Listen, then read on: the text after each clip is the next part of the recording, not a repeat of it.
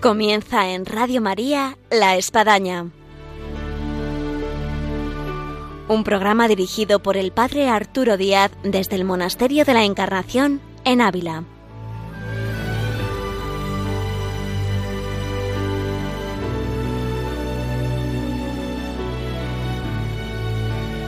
Buenos días, les habla el Padre Arturo Díaz, bienvenidos a La Espadaña. Hoy, último viernes de mes, y toca vida y obra de Santa Teresa con María Ángeles Álvarez. Así que retomamos este, este apartado tan maravilloso de adentrarnos en la vida de Santa Teresa Máxime en este año jubilar teresiano en el cual nos encontramos. Así que bienvenidos y ahora comenzamos.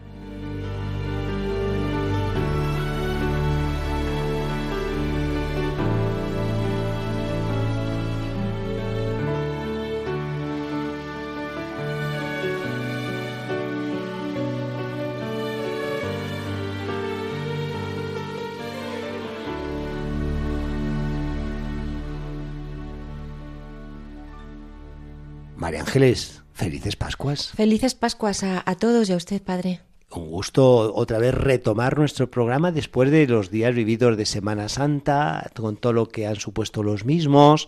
¿Cómo disfrutaría Santa Teresa con la Semana Santa? Seguro. Y no digamos algo al tiempo pascual, lo que es la alegría, el entusiasmo, la ilusión, la esperanza, la confianza. No hay más que ver cómo están las, los conventos carmelitas en estos días de felices, las hermanas, cómo cantan, ¿no? Qué cosa tan bonita. Eh, toda la Pascua se vive en el Carmelo con, mucha alegría.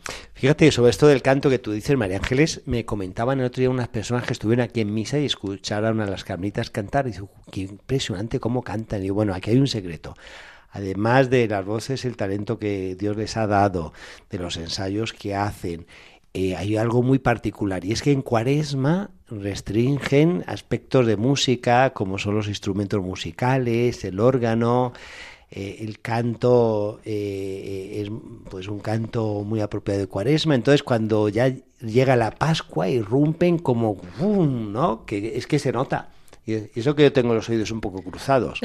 Se nota mucho, es una, es una maravilla, la verdad, oírlas y estar aquí en misa con ellas. ¿eh? Viene a ser una imagen un poco de estampida como cuando uno abre la puerta del colegio para que los chicos salgan. Pues puede salir así. Bueno, entonces abrió el tiempo pascual, las carmelitas cantan como ángeles. ¿Y qué nos traen María Ángeles en este vídeo de Santa Teresa retomando lo que habíamos visto antes de, de la Semana Santa? Bueno, pues recordemos que teníamos a Santa Teresa en Ávila, que ya es una ya está muy mayor, tiene muchos achaques, muchas dolencias, eh, que había llegado al convento de San José, se había encontrado con problemas con las hermanas desde un punto de vista, bueno, pues de la marcha del convento y que, que, había llegado a, a, a, designarla a ella como, como priora, ¿no? Y por otro lado tenía un montón de problemas familiares desde la muerte de su hermano don Lorenzo y tenía problemas con sus, con sus sobrinos, ¿no? Eh, en donde pues había problemas por la herencia y, y sobre todo porque el, el, dinero que el, hermano había dejado, pues iba en una gran parte a, a, financiar las, las, obras de la capilla sepulcral eh, que está en San José, ¿no? Y por tanto la santa, pues lo que hizo fue recoger este dinero eh, que estaba en este momento en Sevilla, mm, que eran 430 ducados para poder hacer esta capilla sepulcral. Eh, le mandó decir a, la hermana María de San José que le enviara 200 ducados y que estos no pasaran por las manos del padre Doria. Pues me imagino que para que fueran directamente a ella y no se pudieran utilizar en otras cosas de la orden. Pero, pero María de San José desobedeció a Santa Teresa y se lo mandó al, al padre Doria. Y bueno, en este caso la santa se molestó mucho con la priora de Sevilla y le dijo: No me ha parecido nada bien, que soy amiga de llanezas decir, no me ha parecido bien, me hubiera gustado que me lo hubiera dicho, que lo iba a mandar, ¿no? Y, bueno, pues eh, como vemos, eh, bueno, pues Santa Teresa en este momento tenía muchos problemas, como, como hemos dicho, y, pero eh, todos los problemas y los malestares, pues ella los vivía como parte de su vida de fe. Ellos ella lo consideraba como trabajos providenciales y por tanto mm, tenía que darle mil gracias a Dios por ello, porque lo que hacían estos, estos trabajos era ponerle los pies en la tierra.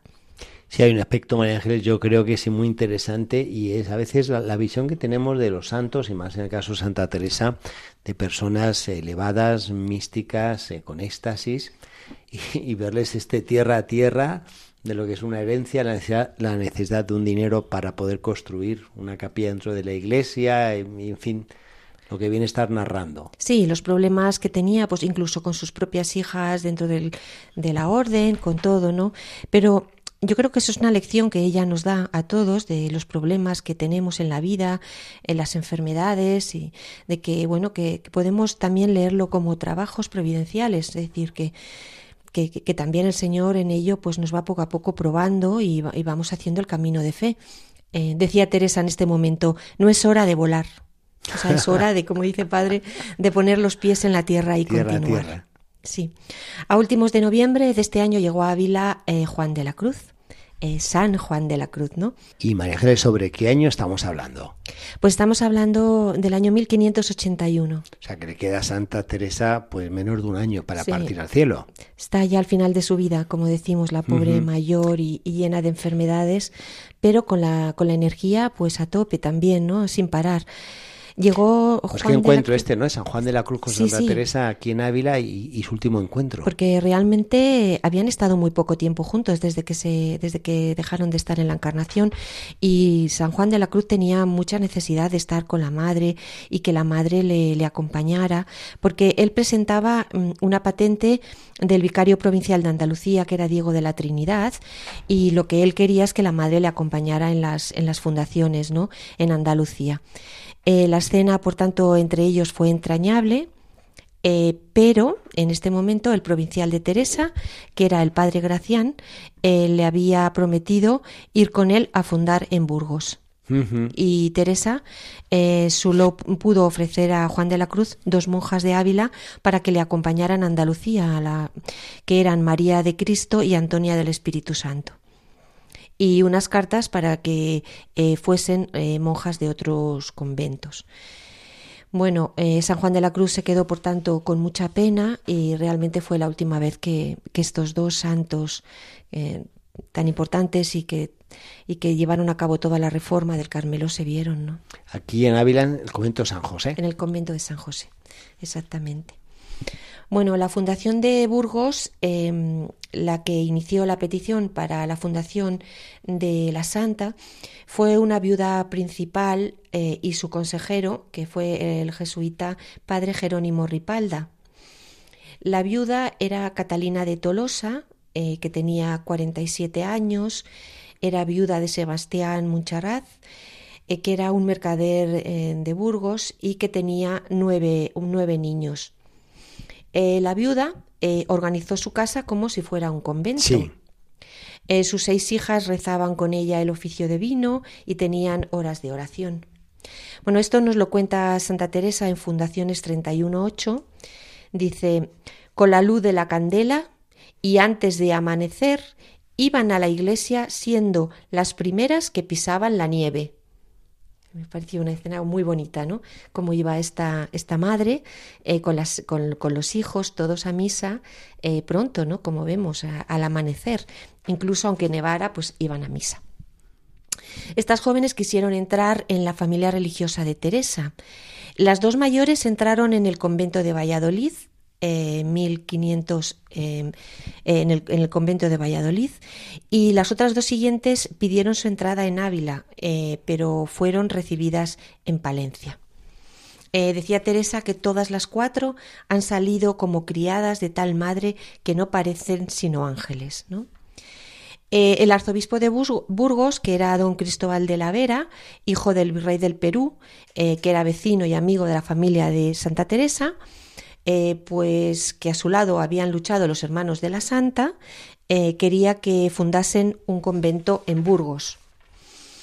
Como la ida a Burgos de Teresa se tuvo que desviar antes por Soria, la madre pidió a don Álvaro que enviase a Burgos al canónigo Juan Alonso de Salinas para concertar la fundación con el arzobispo de Burgos. Este dijo que el convento eh, tenía que ser con renta, para que no pasara lo que pasó en la Fundación de Ávila y que quería hablar directamente con la madre. Bueno, como vemos, pues este, este señor, este Cristóbal de, Vera, eh, pues era vecino y amigo de Santa Teresa. Sí, todo pintaba muy bien para esta fundación, pero luego se fue complicando. Claro, porque era hijo del virrey del Perú, justamente los vecinos del frente, de la casa de los padres. Y era de Ávila. Y era de Ávila. Entonces, eh, pues yo creo que la santa dijo, uy, qué bien, porque se conocerían de jóvenes, no sé, o él era más joven y ella era más mayor y le veía jugar por allí, ¿no? Pero él dijo que dos cosas eh, que para Teresa, bueno, pues yo creo que, que, le sorprendieron. Lo primero es que el convento tenía que ser con renta. Él sabía perfectamente que Santa Teresa mm, quería siempre fundar sin renta, eh, es decir, que esto era una dificultad. Y además la explicación, ¿no? Para que no pasara lo de la fundación de Ávila, es decir, que quería y que quería, por tanto, hablar en directamente con la madre. Eh, Teresa intuyó los problemas antes de, nada, ya vio cómo, cómo, iban las cosas y en una carta a unos amigos dijo que se le estaban acabando las ganas de fundar allí, porque el arzobispo era muy encogido. ya sabemos estas expresiones de la santa, y que era mejor negociarlo de lejos y despacio. Si Dios quiere, seguro que saldrá adelante. Eh, porque Teresa conocía muy bien a, su vecino y sabía que, bueno, en esto sí que se ve otro gesto de inteligencia de la santa. ¿Cuántas veces decimos, bueno, tenemos que solucionar los problemas y tenemos que, hablar? Bueno, pues ella se dio cuenta que sí tenían que solucionar los problemas, tenían que ponerse en contacto, pero no hablar en persona, ¿no? Sino que era mejor eh, llevar los tratos a distancia, ¿no? Eh, bueno, como sabemos, ella era una persona que tenía mucha mucha inteligencia para hacer todas estas cosas sociales y conocía muy bien a las personas. Entonces eh, sabía que con este vecino eh, que no podía ir de otra manera. Bueno, doña Catalina de Tolosa quería que se hiciera la fundación y, y pensando que el problema eran las licencias, pues comenzó a procurarlas. Eh, doña Catalina garantizaba la manutención de las monjas y el Consejo aprobó por unanimidad la petición, que lógicamente el problema del, del, dinero para esto, pues, pues lo daba esta señora y por tanto pues no tenían ya motivo para oponerse. La Madre Teresa tuvo noticias de esto después de esta aprobación y lo encomendó al Señor un día en la octava de San Martín. Eh, si daban al fin la licencia, tendría que mandar otra monja más joven a fundar, pero entendió que el Señor, eh, que el Señor la decía, no hagas caso de estos fríos, que yo soy el verdadero calor. El demonio pone todas sus fuerzas por impedir aquella fundación. Ponlas tú en mí. Estos fríos hay que pensar que salieron de Ávila un 2 de enero de 1582, es decir, por fríos y ponerse en camino con esos tiempos y luego los caminos de la época, en fin, hace pensar los fríos que, que realmente hacían. Exactamente, y que, bueno, pues Santa Teresa pensaba en este momento que, lo, que, que ella no podía ir, que ya estaba muy mayor, que además era la, la priora y que iba a mandar una, una monja joven a fundar. Eh, y en ese momento, bueno, pues como sabemos, eh, Santa Teresa siempre está dirigida eh, por la voz interior del Señor. O sea, lo que el Señor la decía a ella mm, en estas hablas interiores tan profundas que tenía, y ella entendió claramente lo que dice, ¿no? Que el Señor le diga, no hagas caso de estos fríos. Lo primero, que yo soy el verdadero calor, o sea, que yo te voy a ayudar en todo y que, que el demonio pone todas sus fuerzas para impedirlo, que no lo consientas y que no dejes de hacer esto en persona y que será para, para gran provecho. Bueno, esto nos lo cuenta eh, la Santa en Fundaciones 31. El padre Gracián, que tenía mm, prevención hacia esta fundación, eh, el viaje de Teresa, quería que Teresa se cerciorara de que tenía la licencia para fundar porque lógicamente ya la experiencia de tantas fundaciones iba marcando ya pautas. Eh, Teresa eligió a las monjas que iban a ir con ella, eligió a su sobrina Teresita, ¿no? Bueno, los teresianistas eh, consideran que, eligió a Teresita, su sobrina, pues para liberar un poco todo el problema que había con la herencia y sobre todo, bueno, pues para que entre ellas hubiera mayor relación y por tanto se fueran poco a poco limando las asperezas que, había em, y sobre todo porque ella veía que todos estos problemas que su sobrina tenía eh, con la herencia y con cómo habían quedado, cómo había quedado su hermano, en fin, pues que la estaban perturbando en la oración y que ella podía en este, en este camino, pues irla poco a poco ayudando, como veremos que así fue. También fueron dos monjas de Ávila, Tomasina Bautista e Inés de la Cruz, y partieron un martes 2 de enero, ¿no? Quizás, como dice padre, uno de los peores días del año. Ciertamente, además, por lo que relataron las cronistas, eh, con unas heladas tremendas, eh, vendaval, lluvia, en fin, muy, muy poco propicio para salir y menos en carreta y a pie y lo que eran esos viajes. con agua y con nieve. Hay que imaginarnos la mm. imagen de Santa Teresa en un carro montada bajando por la muralla, ¿no? Y toda la muralla nevada con, con nieve racheada, ¿no? Y así irse para allá Además, em, al principio también del viaje a, la Santa le dio perlesía nuevamente, es decir, otro de los ataques que la daban, ¿no? que probablemente de tipo epiléptico, y así llegaron a Medina del Campo. O sea, un viaje tremendo. Dice una testigo en el proceso de Ávila que Teresa llegó muy fatigada y enferma, con una llaga en la garganta, y comió solo un poco de carnero guisado con sal y agua. Decir, que realmente estaba, como nos dicen, pues, pues muy mal y, muy mayor. Al llegar, Teresa vio que la priora Alberta Bautista estaba enferma en la cama y la animó a bajar a cenar con ella. Había también otra monja que era Ana de la Trinidad con erisipela y los médicos tenían que cancelar las, las, narices y Teresa la tocó y en ese momento quedó libre de este, este problema de la erisipela.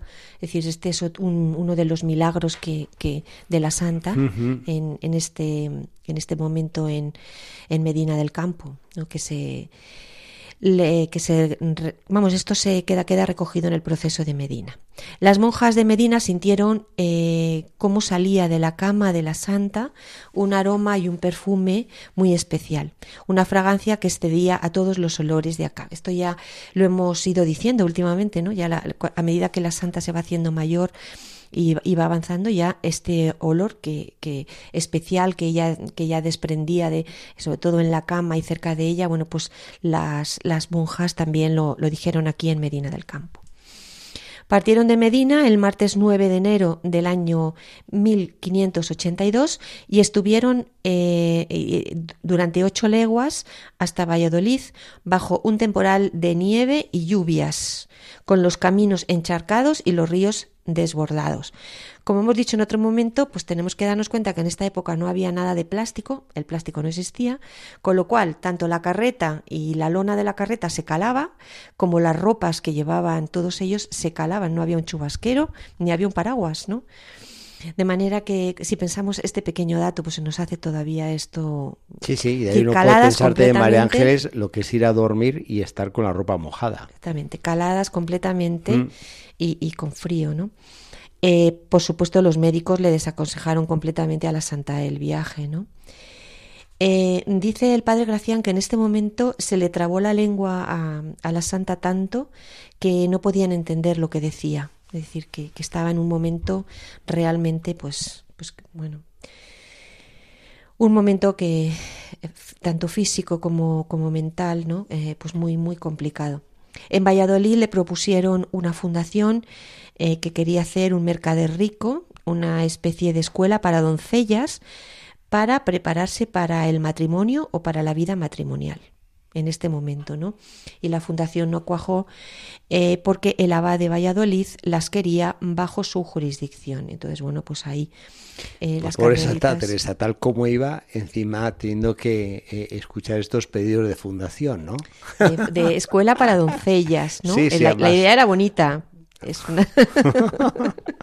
Pobre Santa Teresa, con lo que ya tenía era suficiente.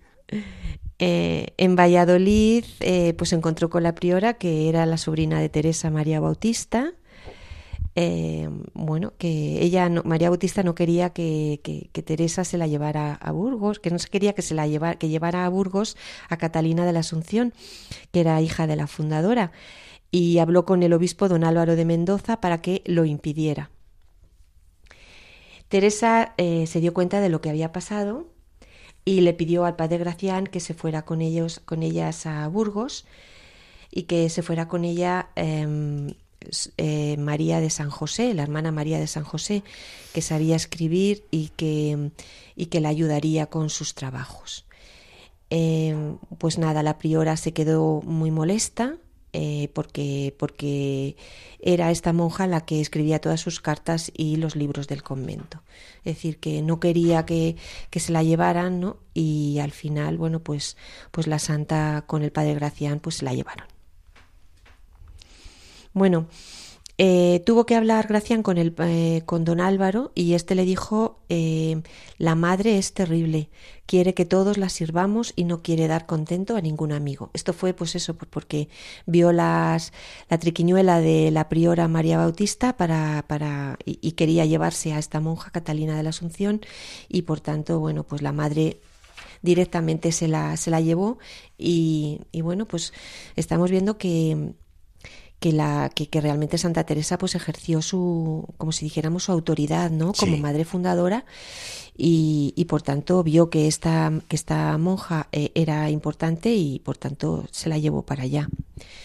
Eh, dice el padre Gracián que esta mm, eh, madre María Bautista que era la priora de Valladolid y la sobrina de, de Santa Teresa no Dice, era muy amiga de tener su sacristía con muchos ornamentos, y porque íbamos bien faltos de ellos para la fundación de Burgos, mandé a las monjas que iban a la fundación que tomasen todo lo que pudiesen de la sacristía. Y de este modo allegamos cosa que allá hacían daño, acá poco provecho. Y cuando en Palencia lo descubrimos a la madre fue tanta su risa y la gracia con la que hacía contar a las monjas sus sobresaltos que habían pasado, que era harta recreación. Y mucho mayor fue cuando María Bautista y las monjas echaron de menos lo que les faltaba, enviando por ello con muchas coplas y romances hechos al propósito. Yo nunca se los quise dar, sin que se los diesen cincuenta ducados para ayudar de las costas del camino y gastos de la fundación, aunque yo quería ciento. Es decir, que el padre Graciañuna y las monjas se metieron dentro de la sacristía de las monjas de Palencia, cogieron lo que vieron que les venía bien y ya está, arramplaron con ello. que cuando se lo contaron a Santa Teresa se moría de la risa de, de que lo hubieran cogido y que bueno pues pues que pues que tiraron para adelante con, con, todo no y que por tanto esta María Bautista que era una otra sobrina de Santa Teresa no aquí estamos viendo cómo la familia la daba tantos problemas. Las sobrinas y los sobrinos no bueno pues muchas veces vemos que las cosas de familia son complicadas también. Em, bueno pues eh, pues aquí lo tenemos, ¿no? Eh, tenía que tenemos a Santa Teresa camino camino de Burgos. Em, eh, veían que, bueno que en este caso pues estas tenían que dar más que ningún otro ningún otro convento por ser la sobrina que era tan tan querida de la madre, ¿no? Así que eh, y esto era algo que, que, bueno, que la, que la madre pues venía diciendo, ¿no? Y, y, que se encontraba con los problemas, pues con sus sobrinas y con todo, ¿no? Dice, y Jesús decía eh, en escolias y adiciones, ¿no? Eh, decía el padre Gracián, y Jesús lo sabe esta, que estoy hecha una boba delante de ella, confundida de cuán ignorante e inhábil soy para cosa buena. Bueno, como vemos, bueno, pues, pues había ahí un poco de, un poco de lío en, en, Valladolid. Los humedales de Valladolid afectaron mucho a Teresa y a su garganta, eh, que la, la, impedían comer. Pero en las travesías de los carros encapotados, pues no se ponía, no se perdía para nada el sol de la alegría, ¿no?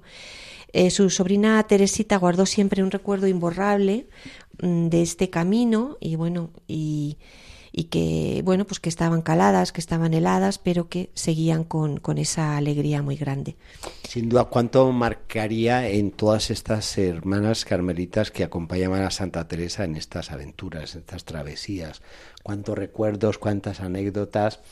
De las muchas cosas que nos han escrito, pero que quedaron ahí, en esa transmisión oral. Y sobre todo, pues eh, en estos momentos de, penurias en los que estaban mojadas, pasaban frío, pues bueno, pues y que veían a la Santa contenta, bueno, pues eso fue una lección de vida que ella dio en esos momentos.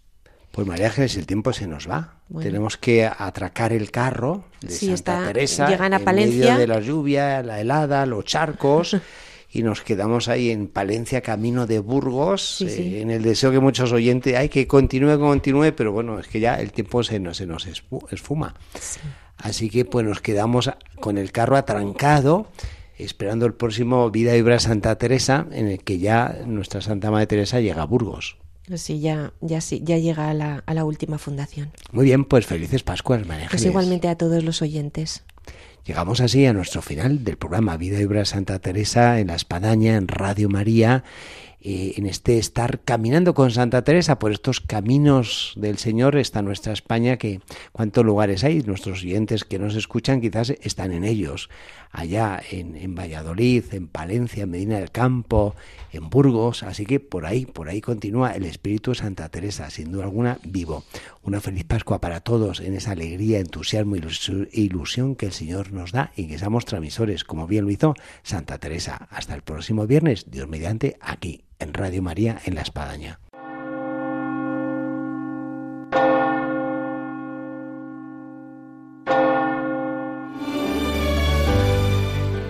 Han escuchado en Radio María La Espadaña, un programa que dirige el Padre Arturo Díaz desde el Monasterio de la Encarnación en Ávila.